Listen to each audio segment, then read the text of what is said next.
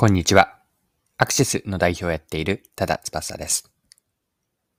今回は面白いと思った着物のサービスを取り上げて、マーケティングに学べることを掘り下げていきます。よかったら最後までぜひお付き合いください。よろしくお願いします。はい。ご紹介したいのは、マジカル着物という着物の加工サービスなんです。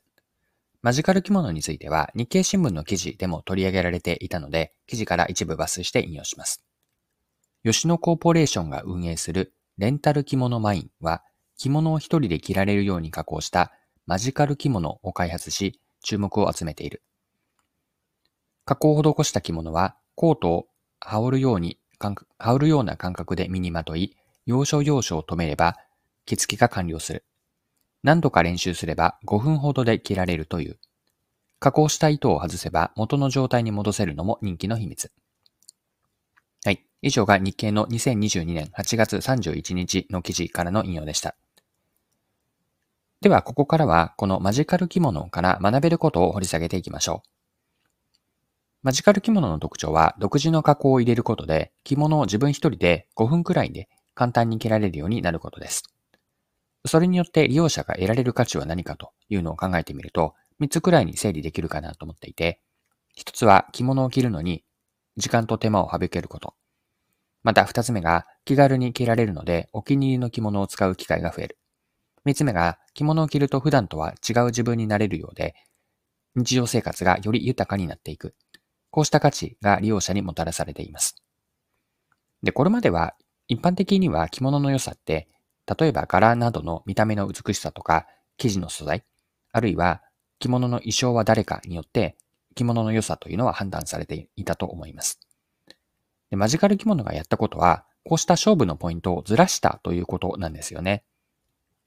どういうことかというと、消費者の価値認識、価値のイメージとして、着物を5分くらいで自分一人で簡単に着られるという利便性を提案しているんです。消費者からの良い着物とはどういう着物かに対して、着やすさ、まあ、使いやすさですね。これを加えているわけなんです。着物の品質とか作り手での勝負はせずに、使いやすさと、使いやすさという新しい勝ち筋を打ち出したわけです。でこれをマーケティングの観点で、マーケティングの観点で捉えると、マジカル着物は、マジカル着物がやったことは、お客さんからの選ばれる理由を新しく作り出したということなんです。で、ここに私はマーケティングの本質があると思っていて、マーケティングの本質はお客さんから選ばれる理由を作ることにあります。お客さんから何かこう偶然に選ばれるのをただ待っているわけではなくて、意図を持って働きかけをして想定するお客さん、まあ、ターゲット顧客という表現もありますが、ターゲットとなる想定するお客さんから選んでもらう仕組みを作っていく。まあ、こうした働きかけという活動全般がマーケティングになるんです。